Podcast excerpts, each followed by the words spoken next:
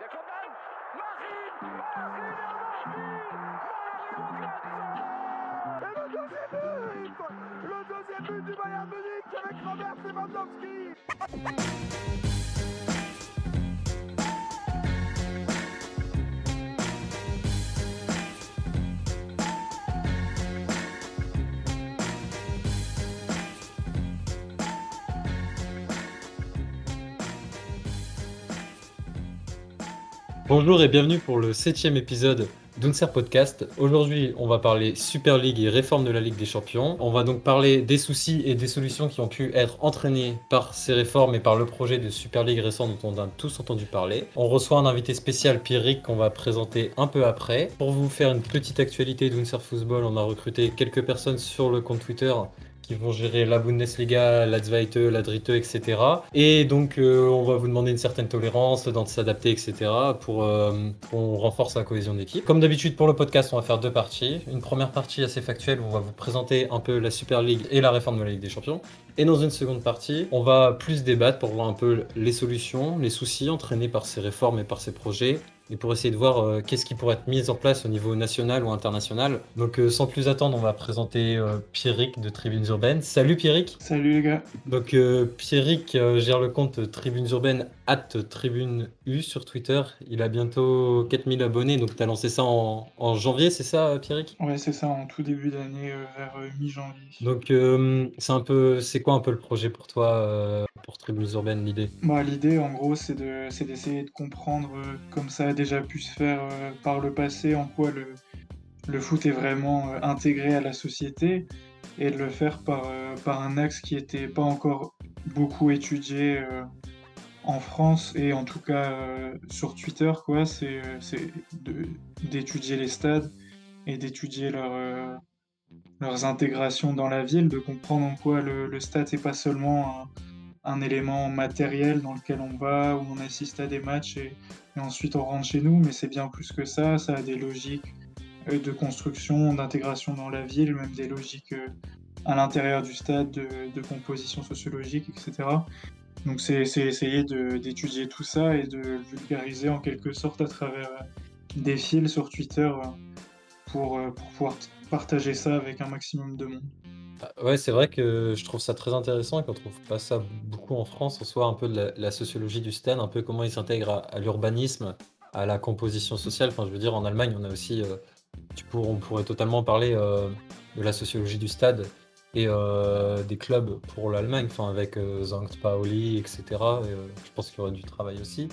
Et du coup, je trouve vraiment ton projet super intéressant. Ça m'a vite tapé dans l'œil. Je pense que je l'ai vu en, fin janvier, début février, je me souviens plus vraiment, mais euh, tout de suite j'ai fait. Enfin, le compte m'a plu. En plus, euh, tu partages beaucoup de stats sympas aussi et tout. Visuellement, c'est aussi un, en vrai un délice visuellement vu tous les stats que tu partages. Mais euh, en tout cas, ouais, je trouve que c'est un très bon projet. Et j'ai vu aussi que tu viens de rejoindre Dernier Défenseur, si tu veux un peu nous en parler. Bah, c'est un site qui a été créé il y a quelques mois et qui a pour, pour objectif de traiter des championnats qui sont en dehors du, du Big Five, comme on a tendance à l'appeler. Donc euh, des, cinq grands championnats, Espagne, euh, Allemagne, France, Angleterre et Italie, et donc euh, surtout une, dominance Amérique latine, mais aussi essayer de traiter d'un maximum de pays. Donc ça se faisait déjà un peu avec les sites comme Football Ski, Nordisk Football. Là, c'est vraiment un peu rassembler tout ça dans un même site et aussi de le faire par rapport au football et à tout ce qui est euh, tout ce qui est autour en fait par rapport peut-être un peu plus à, à Nordisk ou des sites comme ça qui étaient vraiment football là c'est vraiment essayer de comprendre euh, le foot et la société dans ces pays-là et c'est ça aussi qui m'a intéressé de, de pouvoir euh, développer ça plus sur Twitter mais à l'écrit aussi Ouais, tu retrouves un peu ce que tu voulais lancer, mais en même temps dans une autre structure. Et ouais, à l'écrit, c'est super intéressant. Voilà, ça. te permet de plus développer et peut-être euh, faire des développements plus longs, etc. Ouais, je pense que. Bah, en tout cas, j'ai hâte de voir. Et puis, euh, bah, si tu parles de l'Allemagne ou de quelque chose qui nous concerne, on partagera évidemment euh, sur notre compte Twitter. Et j'espère bah, que ça va, la sauce va prendre avec Dernier Défenseur. Du coup, je laisse la parole à Gab. Ouais, ben salut à tous. Je suis particulièrement content de faire cet épisode parce que je pense que ça nous tient tous à cœur, ce qui s'est passé et le sujet global. Donc, euh, comme Clément l'a dit, ben, on essaye euh, de développer notre football. On va pas plus traîner sur ça. Si vous voulez nous rejoindre, il y a toujours euh, des places un peu euh, à pourvoir euh, sur différentes rubriques, etc. Mais euh, on va directement lancer sur la Super League. Donc euh, je pense que ben, tout le monde est au courant de ce qui s'est passé à peu près. Euh, c'est un projet qui est longtemps resté dans l'ombre et qui avait un peu une image de mythe. Euh, mais là, euh, ça a été révélé, ça a fait l'effet d'une bombe euh, vraiment dans le monde du football et c'est reparti assez vite, même si euh, ça a laissé des marques euh, vraiment euh, visibles sur le football moderne et euh, la suite, comme on l'imagine. Le scénario de cette Super League, c'était euh, une ligue donc fermée, créée par 12 euh, clubs fondateurs, un terme euh, qui les qualifie automatiquement et qui leur donne un peu un statut euh, supérieur aux autres clubs illégitimes, on peut trouver auquel viendraient s'ajouter trois autres clubs fondateurs, pas encore définis, et cinq clubs chaque année qui, montraient avec un système de, de maintien et de relégation. Ça permettrait d'avoir beaucoup plus de gros matchs européens, et le but c'est d'assurer euh, donc aux clubs qualifiés et potentiellement toujours aux mêmes des revenus euh, stables et beaucoup plus conséquents. Euh, le but c'est aussi de concurrencer le format actuel de, la Ligue des Champions, le format qui va être relancé d'ici peu, comme on va en parler bientôt. Et avec ça, ça permet de réduire un peu l'aspect aléatoire et imprévisible du football, puisque c'est toujours les mêmes euh, qui auront l'argent quoi qu'il arrive. L'UEFA euh, s'est senti euh, menacé un peu de ce projet. Ce projet de Super League, il a, fait émettre un, enfin, il, émerge comme un vrai moyen de pression en fait, de la part des clubs réputés comme gros à l'envers de l'UEFA. Ce- Cette pression, elle amène une réforme de la Ligue des Champions qui arrive pour 2024 si je me trompe pas. Effectivement, je pense que présenter la Super League sans présenter les raisons de sa naissance, ça serait un peu faire fausse route.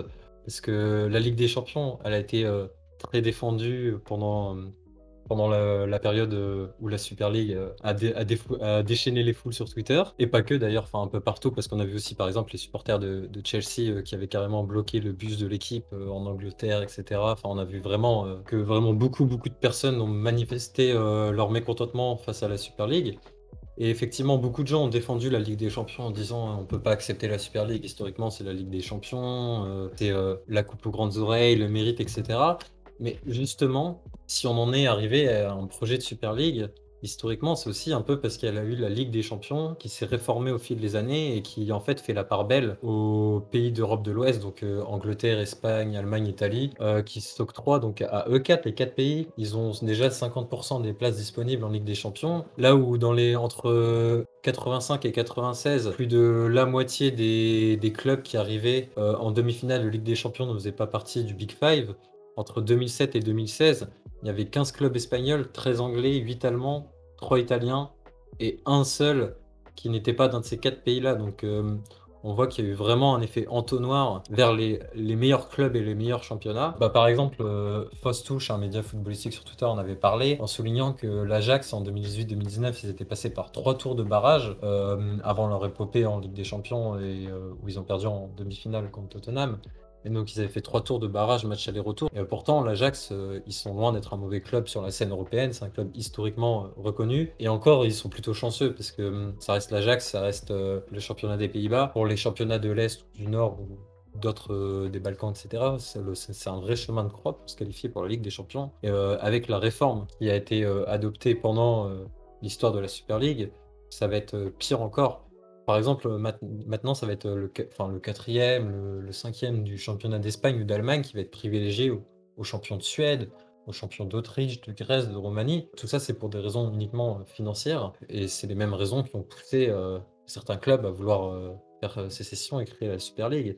Et donc la Ligue des Champions, avec le nouveau format, elle va devenir euh, encore plus inégalitaire et encore plus euh, illisible, puisque ça va devenir presque comme un mini championnat. Et euh, donc en 2024, il y aura 36 clubs au lieu de 32. Donc il y a une multiplication des matchs bah, pour euh, augmenter euh, la rentrée des droits TV, les droits publicitaires, etc. Puis Aujourd'hui, avant les huitièmes de finale, si je ne dis pas de bêtises, il y a 100 125 matchs. Quand il y aura la réforme, il y aura 225 matchs avant les huitièmes de finale. Donc ça va être vraiment une réforme de profondeur qui va rapporter de l'argent. Et c'est aussi pour créer un peu, au final, la Ligue des Champions. Et déjà, il va devenir encore plus une ligue fermée qui ne dit pas son nom.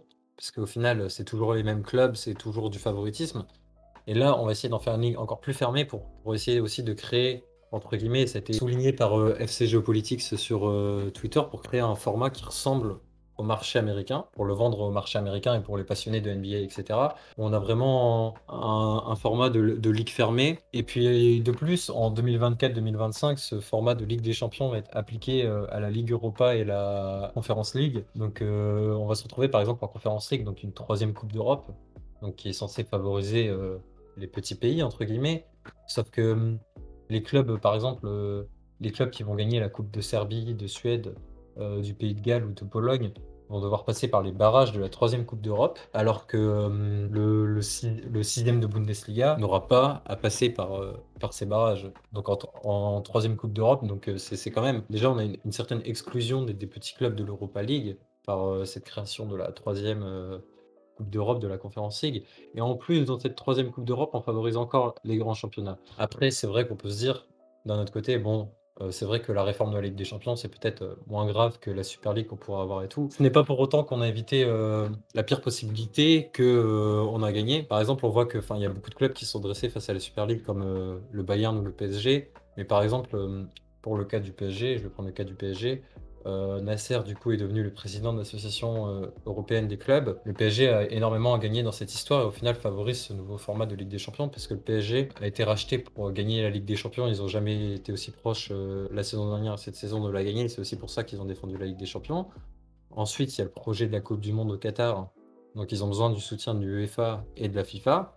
À un an de la Coupe du Monde, ils peuvent pas se permettre de partir en guerre contre l'UEFA et contre la FIFA. Sport, en plus, qui est qatari, a euh, les droits de la Ligue des Champions. Le PSG, en s'opposant au, projet, s'est offert aussi une image de, de club du football romantique. Sauf que au final, euh, on défendu une réforme de la Ligue des Champions, comme, comme le Bayern, au final, c'était le même son de cloche. Même si le Bayern n'a pas autant à gagner, parce que derrière, il n'y a pas le Qatar qui, a une Coupe du Monde et qui a les droits de la Ligue des Champions euh, pour plusieurs pays. Mais euh, le Bayern, au final, euh, s'est placé euh, comme le grand défenseur euh, du football euh, authentique, entre guillemets, mais au final a défendu euh, le nouveau format de Ligue des Champions qui va encore plus enrichir, encore une fois, les grands clubs, donc euh, le Bayern aussi. Donc on peut pas se contenter de ces réformes qui sont quand même très excluantes, et on voit qu'il y a toujours une surenchère, une surenchère, et que c'est vraiment cette réforme de la Ligue des Champions et la Super League, c'est blanc bonnet et bonnet blanc. C'est sûr qu'il y a une, une hypocrisie monstre en fait derrière ben, ces deux projets qui sont euh, vraiment liés et bien plus que ce que tout le monde euh, essaye de le montrer, puisqu'on voit que sur Twitter l'engouement était énorme euh, avec le hashtag euh, No to Op- European Super League, si je me trompe pas. Et en fait, on fait rien vraiment contre la LDC. On fait rien, même si le Bayern est un peu plus passif. Peut-être que le réveil viendra d'Allemagne ou s'il n'y a pas un réveil, en tout cas, il y a une partie plus à l'encontre de ces mesures. Et peut-être que Pierrick, euh, tu peux un peu euh, évoquer ce sujet? Bah, tout à fait, je pense que euh, il il y a deux processus qui sont assez euh, finalement assez contraires euh, dans toute cette histoire. C'est euh, d'un côté une globalisation du football et de l'autre une volonté de territorialisation du football. Euh, comme tu disais Clément juste avant, on a, euh, une, volonté par la Super League et dans une moindre mesure par la réforme de la Ligue des Champions euh, d'avoir des, presque ligues fermées qui peuvent être davantage vendues dans d'autres marchés comme les marchés asiatiques ou les marchés américains qui sont un peu plus euh, friands de, ces modèles-là de, compétition. Et par la même occasion, on retrouve encore une fois euh, l'importance euh, du stade dans tout ça un peu euh, comme une symbolique, c'est que finalement dans cette globalisation, on va délocaliser des rencontres, on va aller les jouer sur d'autres continents, euh, comme ça se fait déjà avec, euh, avec la NBA euh, aujourd'hui, qui vient jouer des matchs par exemple à Paris. Et là, ça pourrait se faire par exemple d'aller jouer, euh, d'aller délocaliser un match euh, de, Super League si elle avait eu lieu une rencontre, un classico par exemple, d'aller le jouer euh, en Asie ou aux États-Unis, dans cette volonté de, globalisation.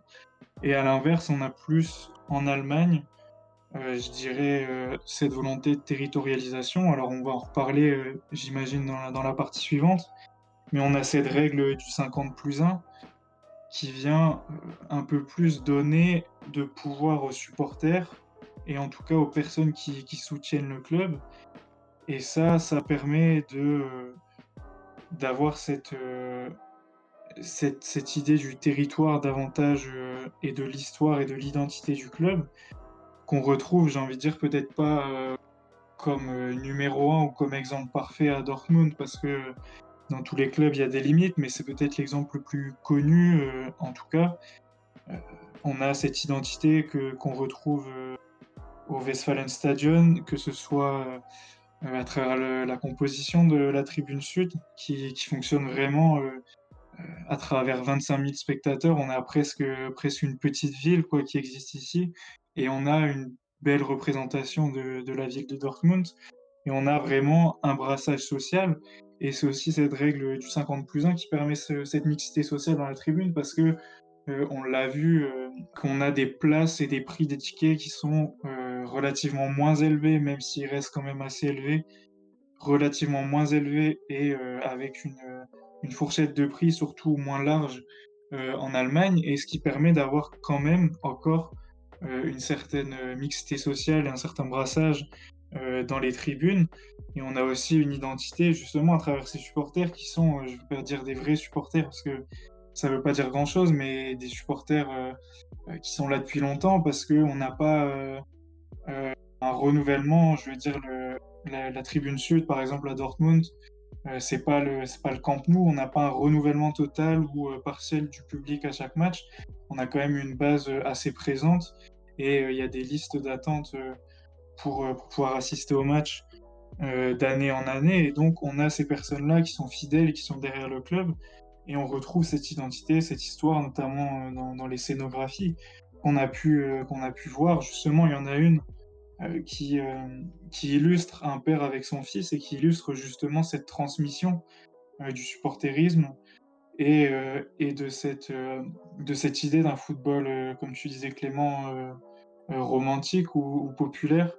Et donc, on a cette impression qu'en Allemagne, finalement, on a euh, cette territorialisation du football qui est un peu plus importante, et on en reparlera ensuite, mais c'est finalement assez paradoxal parce que on a certaines personnes en Allemagne, euh, certains présidents de clubs, qui voudraient peut-être sortir un petit peu de cette règle du, du 50 plus 1 pour euh, aller vers un football euh, un peu plus euh, capitaliste qui pourrait permettre de, de, faire gagner plus d'argent. Et à l'inverse, euh, en Angleterre, dans un pays où le football est très capitaliste et où il n'appartient plus vraiment, voire plus du tout à ses supporters, on a une volonté ces derniers jours avec euh, les, les, révoltes de, de la Super League d'aller vers cette règle du 50 plus 1. Il y a une pétition qui a été mise en ligne, euh, qui a reçu plus de 100 000 euh, signatures et qui va permettre d'ailleurs euh, à cette proposition d'être débattue au Parlement. Et donc on a un peu ce côté paradoxal. dans ce moment, on a l'impression d'un football qui se cherche un peu, euh, qui cherche euh, une nouvelle destination, un nouvel idéal avec des pays qui, qui veulent aller vers quelque chose de plus capitaliste, de plus libre pour, pour croître et rattraper d'autres, et d'autres pays qui cherchent peut-être à plutôt réguler et à retourner vers quelque chose de plus simple. Ouais, d'ailleurs, j'aimerais bien ajouter, euh, parce que c'est vrai que tu as parlé un peu des délocalisations des matchs, euh, des matchs par exemple de NBA et que ça pourrait se passer dans l'autre sens s'il y avait euh, la Super League. Et c'est vrai que moi, ça m'a fait penser à euh, Javier Tebas qui gère la, la Liga, en- enfin la Ligue nationale de football en Espagne, qui voulait il y a quelques années, je ne sais pas si vous allez vous en souvenir, moi je m'en souviens pas précisément, mais je sais que ça a eu lieu, je ne me souviens plus quand, il voulait délocaliser des matchs de Liga aux États-Unis. Il voulait faire le Classico aux États-Unis, il me semble, de mémoire. Et euh, c'est vrai que ça m'a fait totalement penser à ça. D'ailleurs, euh, j'aurais pu aussi mentionner un peu plus euh, sur ça, c'est qu'au final, c'est qu'on a vraiment le même projet des deux côtés. Et l'U- l'UEFA, finalement, elle, est puissante, surtout parce qu'elle soutient des grands clubs. On voit que ça a tenu, parce que le, le Bayern avait euh, un intérêt certain à rester du côté de la Ligue des Champions. Le PSG avait un intérêt certain à rester euh, du côté de la Ligue des Champions. Et au final, on a remarqué que les ligues nationales et, euh, et euh, l'UEFA, le- leur puissance, leur influence ne tient qu'à un fil. Si tous les clubs décidaient de faire sécession, euh, ça, serait très compliqué, quoi. Ouais, ça s'était passé, c'est vrai. Euh, Enfin, ça s'est pas passé, mais euh, il y avait eu un réveil un peu populaire, bon, sans commune mesure avec aujourd'hui, mais je crois que c'était de la part des Barcelonais. Mais si ça se fait pas encore pour la Liga, ça se fait pour les trophées, euh, en Ligue 1, euh, c'était au Qatar il n'y a pas longtemps. Et euh, par rapport à ce que tu dis sur le, avant d'aborder les, solutions, juste avec le pouvoir des clubs, c'est vrai, c'est quelque chose qui ont un pouvoir monstre en fait. Et ils ont tellement de pouvoir que quelque part, on peut comprendre un peu leur souhait de du coup toucher plus. Sauf que derrière ça, ils promettent aussi une répartition de l'argent beaucoup plus équitable, alors que c'est pas le cas. Ils promettent de répartir de l'argent avec les plus faibles. Sauf qu'il y a un vrai problème de cohérence un peu par rapport à leur acte futur. J'ai du mal à croire que si on met 12 clubs, 15 clubs fondateurs, ça va répartir euh, de manière économiquement saine, pardon, sachant que rien que des exemples récents, il y en a plein, des présidents qui détournent de l'argent, qui finissent en, pressant- en prison, tout récemment avec euh, qui a contracté des prêts énormes euh, au nom de Barcelone, qui a euh, fait du détournement de fonds, etc. Sur cet aspect, j'ai vraiment du mal à croire euh, que les clubs, en fait, euh, puissent s'en sortir mieux seuls. Et l'UEFA va devoir faire un acte pour, je pense, à tout prix éviter euh, cette, cette fuite des clubs vers une ligue fermée, ça c'est sûr. Ensuite, au niveau des solutions, on peut aborder certaines choses. Euh, Pierrick, tu as parlé du 50 plus 1, donc ben, c'est un concept qui est vraiment tangible et plus que tangible, qui a une vraie, un peu un caractère sacré en Allemagne parce que c'est quelque chose, par exemple, qu'on voit pas du tout en France ou même en Europe. Euh, la culture du Mitglieder, euh, donc euh, les membres qui, enfin le club qui appartient à ces membres-là, ça dépasse vraiment tout ce qu'on peut voir ailleurs en Europe. Et c'est une vraie fierté pour tout le monde d'appartenir vraiment à son club et que son club nous appartienne. Je voyais des, en me documentant un peu sur le podcast, c'était des commentaires sur une, sur une vidéo à peu près de ce thème sur le 50 plus 1. Et c'était des supporters, je crois, euh, américains ou anglais, qui disaient que ah, en dépensant 60 dollars, je peux être propriétaire du Bayern Munich.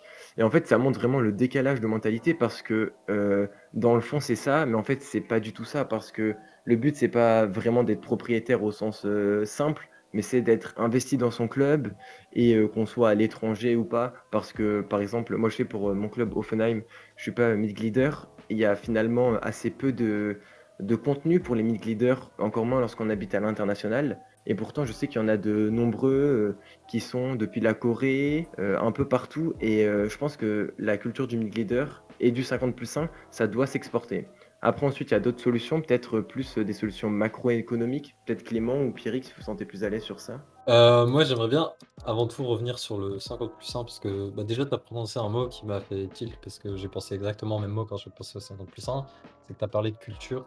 Et moi, justement, j'ai vu, par exemple, que hum, pendant, euh, on va appeler ça comme ça, la crise de la Super League, euh, Boris Johnson avait menacé de, lâcher une, bombe législative, comme il l'a appelé dans ces termes, pour contrer la Super League et pour contrer les clubs qui rejoignaient la Super League. Et des rumeurs faisaient état de, la création d'un simili 50 plus 1 en, en Angleterre. Et euh, moi, justement, c'est là que la, culture m'intéresse, parce que je pense que culturellement, il y, a un- vrai décalage entre l'Allemagne et le reste du monde. Il y a des situations propres à cha- à chaque, pays. Par exemple, en, Angleterre, j'ai du mal à imaginer le 50 plus 1, mais euh, comment dire? Parce qu'on on voit d'autres façons d'exprimer euh, le, football populaire. Par exemple, en Angleterre, euh, il y a le club de Wimbledon qui a bougé il y a quelques années et qui est devenu le, club de Keynes, je crois, si je ne dis pas de bêtises. Je ne suis pas du tout foot anglais ou de très loin. Et euh, par exemple, il y, a des- fans déçus de Manchester United qui ont créé le FC United of Manchester. Et du, coup- en fait, ils n'ont pas la même culture et eux, ils créent carrément des nouveaux clubs aux mêmes couleurs. D'ailleurs, le nouveau club de Wimbledon, euh, la FC Wimbledon, maintenant joue euh, en division professionnelle. hein. Je pense que eux, ça irait encore. Ils ont aussi de l'actionnariat populaire en Angleterre, mais par exemple, en France, j'ai beaucoup plus de mal à concevoir, en France ou en Espagne, j'ai beaucoup plus de mal à concevoir euh, l'exportation de la culture du 50 plus 1. euh, parce que déjà, ça serait très compliqué, ça nécessiterait des, ajustements euh, économiques. Parce que par exemple, ce qui fait que le 50 plus 1 est critiqué en Allemagne, outre le cas de Leipzig, enfin, je pense qu'on aura l'occasion d'y revenir, c'est que hum, ça pose un souci de compétitivité à l'échelle européenne. Parce que au niveau de l'échelle européenne économique, du football et de chaque pays, il y a vraiment une libéralisation et euh, poussée à l'extrême, un néolibéralisme de l'économie, où au final, il y a une dérégulation et les clubs peuvent s'endetter à hauteur de centaines de millions d'euros. Euh, par exemple, euh, on sait que, pour citer deux clubs de la Super League, il y a Tottenham et le Barça qui sont endettés. Tottenham, bon, il y a une question qu'ils ont construit un nouveau stade. Euh, donc c'est une dette entre guillemets saine, même si euh, la construction d'un stade entraîne, euh, bon ça c'est surtout le domaine de Pierrick, mais entraîne derrière, surtout en Angleterre, quand il y a des changements de stade en général, ça entraîne des changements de population dans le stade, une gentrification du stade avec l'entrée de familles, de supporters entre guillemets plus sains, plus, qui participent mieux au spectacle à, proposer à la télé, au détriment donc des supporters historiques comme les supporters de Liverpool aujourd'hui. Les supporters historiques de Liverpool ont pour beaucoup plus les moyens de se payer euh, un ticket au stade. Il suffit de regarder Arte qui a fait un reportage il y a quelques temps dessus. Les ultras Liverpool racontaient que maintenant, en fait, ils font des fêtes entre eux qu'ils appellent euh, les Boss Nights. Et euh, ils ont plus du tout, parce qu'ils ont plus les moyens d'aller au stade, c'est beaucoup des, ouvriers, etc. Et du coup, ils, se retrouvent entre eux avant les matchs, après les matchs, pendant les matchs. Mais on a un vrai décalage, euh, voilà. Et donc pour revenir sur le sujet, parce que je me suis un peu égaré, un peu égaré, oui, il y a le Barça aussi qui est endetté, mais c'est une dette beaucoup moins saine. Et on remarque qu'au final, à l'échelle européenne, bah, il y a beaucoup de, clubs euh, qui s'endettent, etc. Et c'est pas une culture qu'on a, en Allemagne. En Allemagne, euh, on a très peu de dettes, on a des clubs qui rechignent à s'endetter. Le Bayern, le Bayern est franchement un club très très économe et très peu dépensier. Il suffit de voir les grands transferts. Et du coup, je pense qu'en fait, c'est aussi pour ça que le 50 plus 1 est parfois critiqué en Allemagne. C'est parce qu'il crée une différence économique majeure entre les clubs allemands et les clubs du reste de l'Europe. Pour ça que c'est critiqué en Allemagne et c'est pour ça que j'ai aussi du, du mal à voir le principe du 50 plus 1 s'exporter en dehors de l'Allemagne. Même si, bon, le 50 plus 1 n'a pas toujours existé en Allemagne, il a été créé à un moment donné et il s'est imposé. on peut toujours avoir espoir, mais faire un copier-coller d'un modèle, moi, malheureusement, c'est pas le genre de choses qui fonctionne que sur le papier. Enfin, ouais, je sais pas si Pierrick, tu veux ajouter quelque chose éventuellement. Ouais, bah, c'est justement ça qui, est assez paradoxal, quoi, entre euh, d'un côté euh, cette question de la compétitivité euh, et de la croissance des clubs, de, leur croissance économique en Allemagne qui est questionnée par la présence du 50 plus 1, et on a des clubs en Angleterre qui voudraient, là c'est le maire de Manchester qui a voulu, proposé cette idée, enfin c'est pas lui qui est à l'origine de la, de la pétition, mais il a aussi euh, poussé, on va dire, euh, cette idée, même l'idée de d'avoir des réglementations sur les changements de, couleur des clubs, de logos, de stades, justement par rapport aux délocalisations qu'on évoquait plus tôt, et ça paraît assez paradoxal de, quand on connaît le, le contexte économique et politique, et je parle politique euh, d'un point de vue des clubs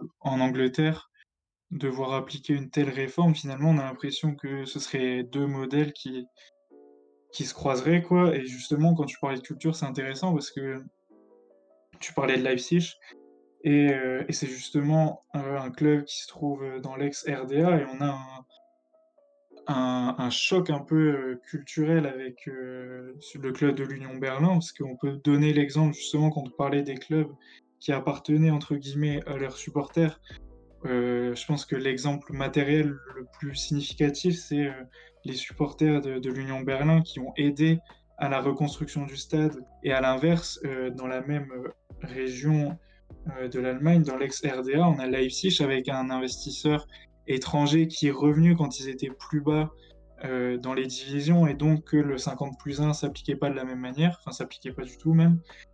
on a eu une, une, gestion et une gouvernance différente du club et qui finalement maintenant pose question parce qu'il y a ce scandale, enfin ce scandale, euh, en tout cas euh, les problèmes que crée euh, le prix très élevé justement des actions dans le club de Leipzig qui sont à à peu près 1000 euros et qui empêchent certains supporters d'en posséder. C'est surtout des employés du club ou des membres du club et moins des vrais supporters. Et donc on a un peu une idée de, de corruption et de, euh, en quelque sorte, le club n'est pas vraiment gouverné comme il devrait l'être et le 50 plus 1 n'est pas respecté. Et donc on c'est vraiment ouais, une, une, notion de culture, quoi, et on a ce choc de culture euh, même à, l'intérieur du pays avec ces clubs comme Leipzig. Ouais, pour te couper rapidement, c'est vrai que légalement, en fait, le 50 plus 1, il est respecté à Leipzig parce que c'est bien plusieurs actionnaires qu'il y a. Mais en fait, comme tu as dit, ils sont tous sous euh, la tutelle euh, du groupe euh, Red Bull. Et en fait, c'est un contournement des lois en façade, comme un peu pour le RB, enfin Rasenball Sport. on n'a pas le droit de mettre Red Bull, on va mettre R Rasenball Sport. On n'a pas le droit d'avoir que Red Bull à la tête du club. On va mettre 17 employés, ou je sais pas combien il y en a, ben, pour contourner ça, alors qu'en fait, le problème, ça reste le même. Et la, légitimité, elle est toujours très contrastée avec Leipzig. On peut aussi parler d'Offenheim, parce qu'évidemment, ben, je suis un peu au cœur de ça, parce que c'est un club d'une toute petite ville, euh, où euh, le propriétaire a euh, mis de l'argent sans, sans, sans comparaison avec ce qui se passe aujourd'hui. Ça me fait un peu rire quand on voit que on allait chercher l'exemple de Leipzig, mais par rapport à, l'Union de Berlin, bah, il y a l'ERTA qui récemment a dépensé des sommes inhabituelles en Allemagne, bien plus que lors de toute l'histoire d'Offenheim. On n'en a pas parlé parce que ça rentre un peu dans les mœurs aussi, malheureusement, parce que peut-être que le football qu'on défend, il a une vision euh, trop utopique. Je sais pas ce que vous en pensez, mais euh, est-ce que c'est viable vraiment euh, de faire du 50 plus 1 pour tout le monde sans juste dire le modèle il marcherait pas si on le superpose à tout le monde? Peut-être que juste ça correspond plus au poids des marchés américains, asiatiques et même le marché un peu mainstream européen qui défend un football du coup avec des grosses affiches ou un Milan Arsenal, ben, ça vendra plus que des rencontres Ajax. Dortmund ou voilà, j'ai pas d'idée. Euh, vas-y Clément. Ok, bah alors euh, tu parlais de solutions macroéconomiques et je pense que là euh, on peut totalement en parler parce que bah bon déjà pour rebondir avant sur le TSG, je tiens quand même à faire une petite différence. Bon, je pense que tu vas pas précisé parce que ça te paraît évident, mais c'est que Jetmar Hop il est rentré et est arrivé à une époque à Offenheim où si je ne dis pas de bêtises, quand il a commencé à être investisseur, la règle du 50 plus 1 n'existait pas. en 90. parce que pour moi, c'est, je, crois, il me semble que c'est en 98 la règle du 50 plus 1, mais je peux me tromper. Alors ouais, t'as raison. et euh, du coup, Dietmar Hop, bah déjà est arrivé avant. Et ensuite, quand le 50 plus 1 est entré en place, il a respecté le 50 plus 1.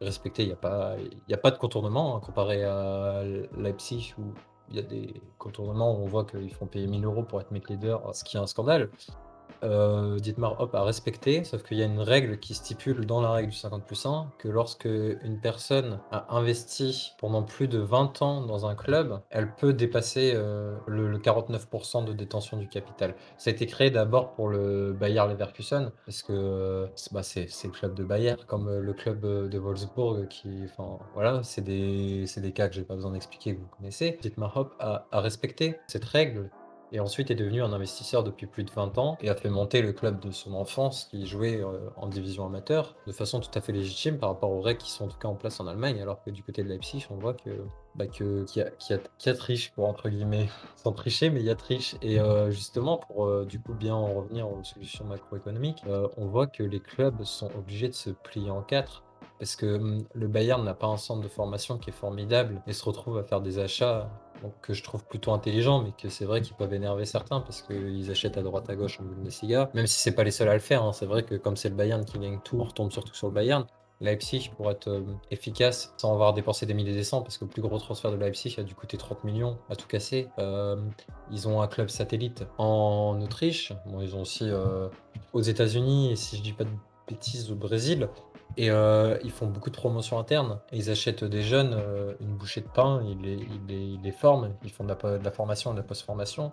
Mais on remarque que hum, c'est de plus en plus difficile pour survivre. Et puis euh, Dortmund, toute proportion gardée, hein, se retrouve un peu dans une situation aujourd'hui comme Monaco, où au final ils se retrouvent à, à prendre beaucoup de jeunes espoirs et euh, à faire de la post-formation de jeunes espoirs, à faire exploser des jeunes espoirs. ils ont du mal à les garder au fil du temps, alors que Dortmund, c'est un club qui a une finale de Ligue des Champions dans la dernière décennie. C'est un club qui est capable de battre le Bayern dans un grand jour. Je veux dire, quand le Bayern, quand ça se retrouve euh, au stade de Dortmund, euh, c'est jamais marrant pour le Bayern, quoi. Même s'il y a eu des raclés dans les deux sens, c'est quand même un club qui peut tenir la dragée haute au Bayern dans ses belles heures.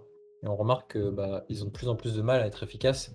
Sauf que le souci, c'est que bah, il y, y a deux solutions dans ce cas-là soit on débride les règles en Allemagne, les règles en Allemagne, pardon, auquel cas euh, on va créer un fossé énorme. Parce qu'aussi ce qui est stipulé dans la règle du 50 plus 1, euh, ce que j'ai notamment lu dans un rapport du Bundestag sur la règle du 50 plus 1, c'est que le 50 plus 1 permettait de garder un rapport entre le foot professionnel et le football amateur qui est proche des, supporters. Et euh, si on débride les règles en Allemagne, si on lâche les fauves, déjà culturellement ça va être difficile pour certains clubs, même si ça, ça, les brûle l'envie. Je vois mal le Bayern poser du jour au lendemain 100 millions sur un joueur, même si les transferts augmentent de plus en plus. Il y a quelques années, le plus gros transfert du Bayern, c'était 30, 50 millions des poussières. Maintenant, ils ont acheté Sané, ils ont acheté euh, Tolisso. Euh, Il y a eu plusieurs achats comme ça. Le problème, c'est qu'ils sont obligés de s'adapter, ouais, un peu, à tout le monde. Ouais, c'est ça. Mais je pense que soit on dérègle l'Allemagne, et auquel cas on perd euh, le dernier, entre grosses guillemets, bastion euh, du football romantique et populaire.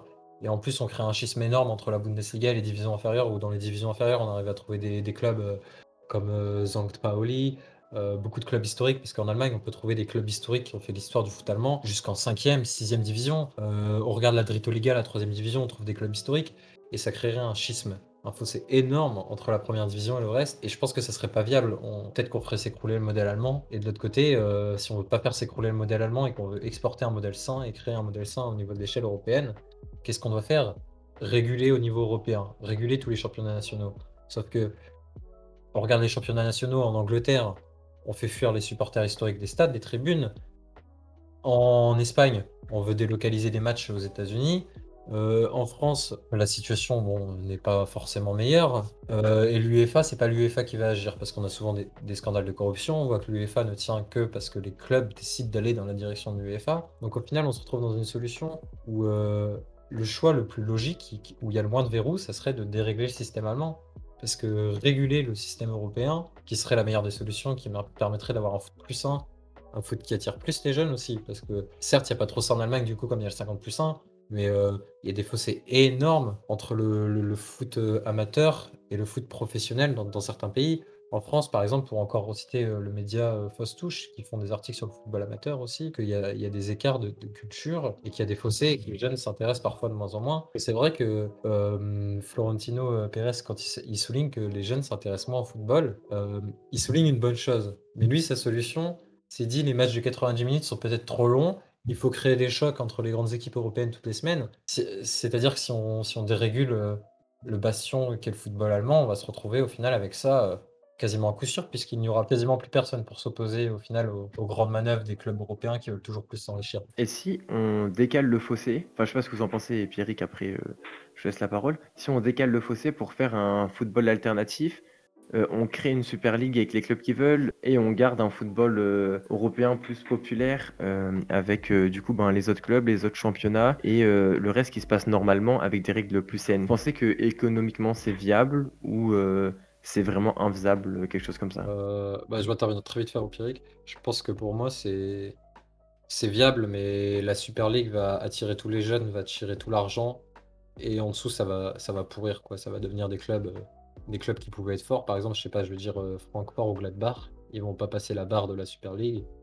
Euh, ils vont s'appauvrir, ils vont perdre tous les meilleurs, et ça va devenir des clubs euh, de seconde zone, quoi. Enfin, c'est mon avis. Du coup, vas-y, Pierrick, euh, je te laisse pas la parole. Non, bah, personnellement, je pense pas que ce soit, viable parce que finalement, on a des.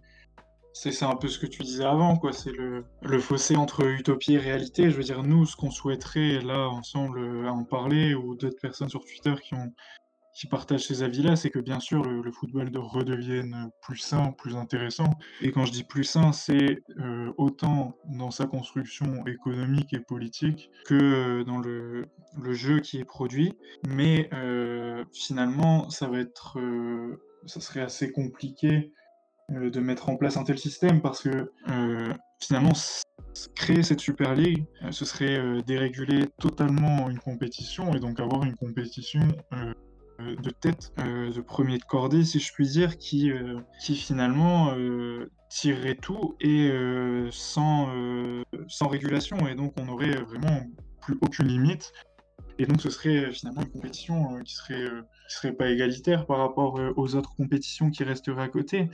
Et puis, euh, et puis oui, nous, ce qu'on veut, c'est une compétition plus saine, mais finalement, je pense que ce qui, ce qui est sous-entendu derrière toutes ces volontés de, de Pérez ou d'Agnelli, c'est euh, vraiment euh, cette idée de économique, quoi. Je veux dire, Pérez, euh, c'est pas caché de dire que la Super League, ce serait, euh, et puis il n'était pas le seul à le dire, mais ce serait en quelque sorte euh, la dernière solution, parce que ces clubs sont endettés et que euh, le Covid, finalement, euh, les a mis dans cette situation-là, cette situation économique terrible, et qu'il faudrait des nouvelles compétitions pour, euh, pour gagner plus d'argent et pour pouvoir euh, euh, réaliser ces transferts. Donc je pense que finalement d'avoir... euh, Enfin, c'est un peu ce que disait Clément, quoi. C'est que ce serait compliqué euh, d'avoir euh, deux compétitions différentes parce que on aurait encore certaines régulations, même moindres, au niveau de, de ce qui pourrait rester une Ligue des Champions, et de l'autre côté, on aurait euh, plus aucune limite, et donc ce serait un capitalisme galopant qui irait vers l'avant.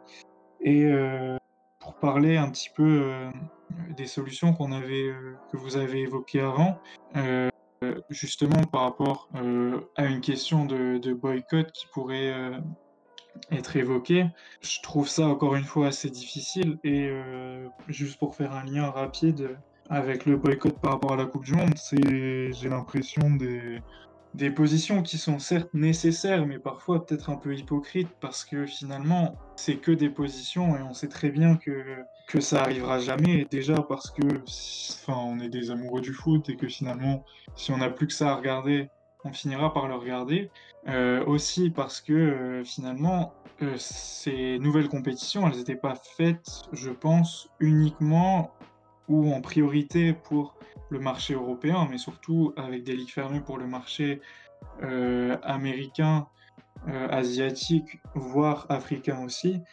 Et donc on a, euh, on a vraiment un, un boycott finalement européen qui serait sans réel impact sur, sur la compétition et sur les revenus économiques qu'elle pourrait créer.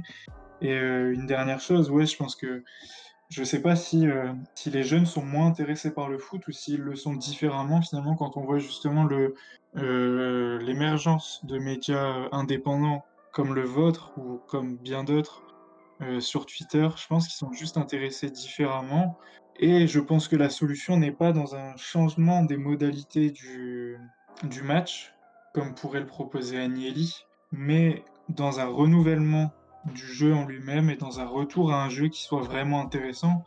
Parce que quand on regarde les, derniers matchs, voire les dernières saisons, voire les dernières années, plus largement, on a quand même peu de matchs qui sont vraiment intéressants et qui restent euh, dans la mémoire collective et qui euh, sont euh, vraiment des moments sur lesquels on peut partager et des moments qui font de une génération, je veux dire notre génération, a peu de matchs ces dernières années qui restent dans l'histoire et qui sont vraiment ces matchs piliers qui font du football euh, ce sport euh, vraiment euh, intense et intéressant. Ouais, je suis 100% d'accord parce que c'est pas. Enfin, moi, je pense, enfin, personnellement, et je pense que c'est le cas pour un peu tous, personnellement, moi, j'ai, quand je regardais des matchs de foot plus petits au stade, etc., c'était pas des Paris-Barcelone, c'était pas des clubs comme ça.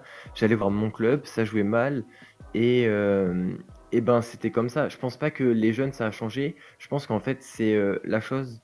Déjà, en ce moment, on est desservi parce qu'il n'y a pas de supporters dans les stades et c'est compliqué euh, de faire entendre notre voix. Mais au-dessus de ça, euh, le choix, il est toujours envisageable. Je pense que le boycott de la Coupe du Monde, comme disait Kimmich, c'est trop tard, mais il faut se projeter et être présent sur les prochaines pour éviter des événements comme ça qui, en fait, ça n'a rien à voir avec notre football. Mais ce choix-là, il est faisable. Il est très compliqué, mais par exemple, euh, il y avait des banderoles euh, des supporters parisiens après la Super League. C'était euh, baisse des salaires, régulation des transferts, diffusion en clair, le retour du foot populaire. Ça, c'est complètement utopie, utopique, mais pardon. Parce qu'on sait que Paris Saint-Germain, maintenant, c'est impossible de revenir à un football populaire. Mais ce choix-là, il est fait par, euh, comme tu as dit, euh, les, clubs créés par des supporters, ou même euh, les supporters parisiens qui sont allés supporter le Paris FC. C'est un choix dur, etc. Mais c'est faisable. Et c'est une des solutions, un peu d'ignorer ce qui se passe en outre.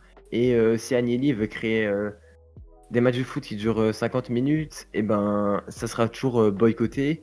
Et euh, euh, en Asie, ben ça sera dans des stades vides. Et je pense que les supporters, ils ont une vraie force qui en ce moment est, diminuée et que ça arrange bien. D'ailleurs, je pense euh, les clubs comme le Real Madrid, etc., qui euh, peut-être que tu as eu l'occasion de l'étudier, mais a des, un public assez euh, neutre, je pense. Ou en tout cas, c'est le cas pour Barcelone. Et les supporters changeront vraiment quelque chose, je pense, à la donne et à ce que le football va ressembler. On a quand même no- notre mot à dire, je pense, et plus que jamais, ben, il faut qu'on l'utilise en fait, cette force un peu populaire, peut-être délaissée en France, mais euh, présente en Europe.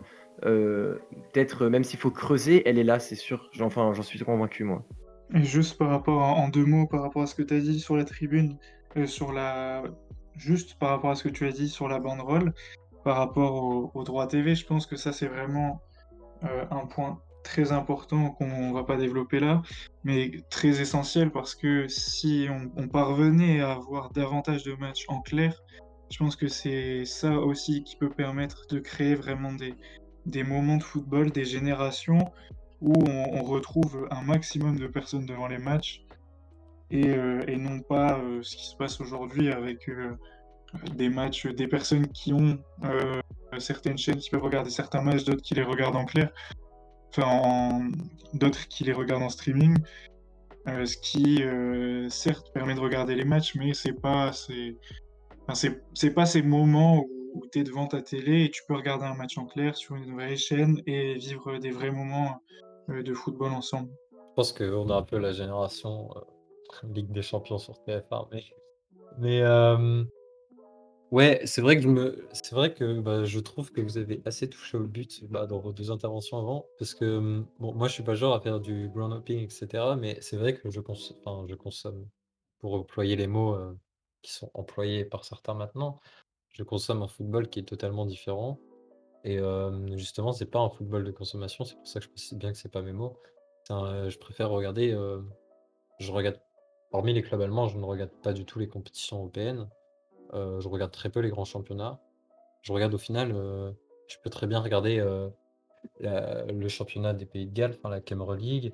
Je peux regarder l'extra-classant en Pologne, la J-League, la K-League euh, au Japon et en Asie, etc.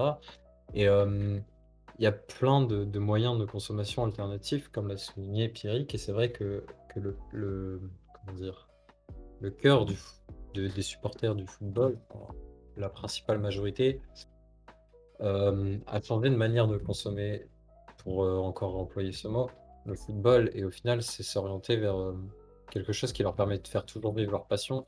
C'est vrai qu'il y avait eu des supporters euh, du PSG qui avaient été voir euh, le club, euh, des clubs de futsal aussi. On voit des gens qui se tournent vers des, divisions inférieures. Et c'est vrai que les, gens vivent différemment le football. Les vrais passionnés de football, ceux qui ne consomment pas justement, vivent différemment. Mais je pense que, et là, Gab, je te rejoins que ce type de personnes existe toujours en Europe et peut toujours faire entendre sa voix. Et les mecs euh, qui se retrouvent pour chanter des chansons euh, au bar à- avant les matchs de Liverpool, c'est les mecs euh, qui ont bloqué le quart de Chelsea euh, euh, pendant l'histoire de la Super League. Euh, Enfin, c'est c'est tout ça, quoi. C'est euh, les supporters euh, des clubs populaires en Allemagne, etc. Mais je pense que justement, il y a toujours autant de, personnes qui sont comme ça.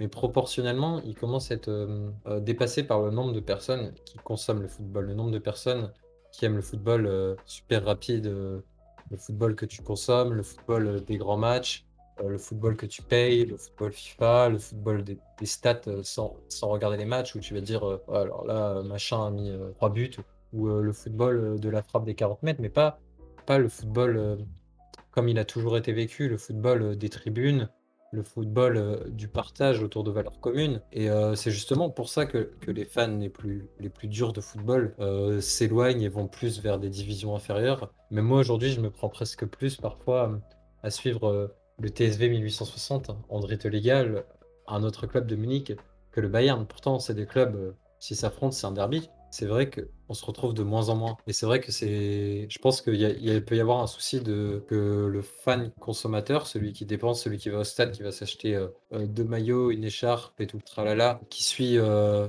que son équipe ou qui s'intéresse qu'au stade ou qui. Enfin, je sais pas, qui, vit le football plus à travers le par exemple, que, tout ce qu'on peut suivre, la Zweite, etc. Ils commencent à être plus nombreux que le, fan, entre guillemets. Tous les termes qu'on utilise là, entre guillemets authentique, euh, romantique, ouais, plus influent, parce qu'au final, justement, je suis totalement d'accord que le levier du boycott, ça, ça viendra pas des joueurs, parce que les joueurs, euh, c'est des pions euh, dans les mains des clubs au final.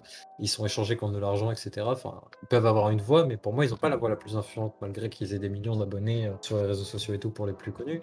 C'est vraiment que c'est les supporters. Si demain il n'y a plus de consommation du football, euh, du football qu'on essaie de nous vendre euh, à la Super League et à la réforme de Ligue des Champions, eh ben on ne nous proposera plus ça. Parce que c'est le moteur économique, toutes les dépenses, les achats de maillots, les achats de billets, euh, les achats d'abonnements au stade ou à la télé, tout tourne autour du, du, du spectateur. Et même si même les sponsors qui investissent, l'argent qui ne vient pas du spectateur directement, ils investissent parce qu'il y a une énorme manne financière, il y a énormément de personnes qui vont regarder. Mais si demain, tout le monde coupe, on ferme le robinet, évidemment que le système va s'effondrer, qu'on va essayer- que là, les clubs vont s'affoler, ils vont dire mais qu'est-ce que vous voulez, qu'est-ce que vous voulez? Bah, Un football populaire. Le souci, c'est que les gens qui demandent un football populaire, euh, les gens qui se retrouvent à écrire euh, sur des petits blogs, qui se retrouvent à faire euh, des livres sur le football populaire ou à faire euh, des rapports sur euh, le site de la Fondation Jean Jaurès, parce qu'il y a des rapports très intéressants euh, qui est appelé par exemple le peuple des loges sur le PSG, si je ne dis pas de bêtises. Et bah au final, ces gens-là, ils sont dépassés par ceux qui consomment et ceux qui font vivre le système. Et c'est pour ça qu'il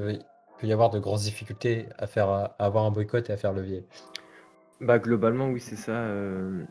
c'est le but à travers, je pense on touche à la fin et c'est pas vraiment de dénigrer ceux qui consomment euh, ben, du football plus rapide parce que voilà ça peut se comprendre, mais je pense qu'il faut avoir aussi conscience. On leur a toujours donné ça, je veux dire. euh, Oui c'est sûr. si on n'est pas curieux, euh, tout ce qu'on tout ce qu'on a sous le nez, c'est le football de Ligue des Champions, les grandes affiches et tout, et on, de- on veut que de la dopamine, on veut que des grandes affiches, on veut que des grands joueurs. Et tu vois, je pense que notre génération, on est à peu près avec la fin de la Ligue des Champions sur TF1 et tout, à peu près les derniers à avoir connu une certaine idée du foot, quoi.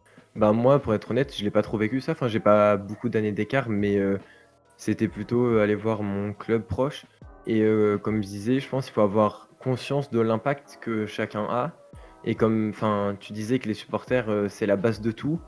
Et, l'impact est peut-être plus tangible en Allemagne avec les leaders mais en fait finalement tout le monde a un impact, chaque spectateur et euh, je pense que c'est ça qu'il faut du coup bien avoir conscience euh, lorsqu'on regarde un match, lorsqu'on on achète un abonnement Bein, plutôt que d'aller voir même trois matchs dans l'année euh, dans son club local, de chanter, etc. C'est tout un tout.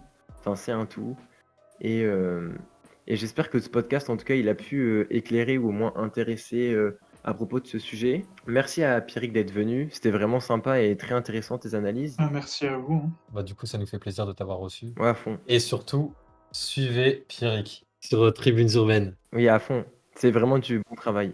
Bah, euh, merci d'avoir suivi et on se dit euh, à la prochaine pour un prochain épisode d'Unser Podcast ou sinon sur le Twitter et la chaîne YouTube et le Spotify pour suivre tout ça. Allez, tchuss!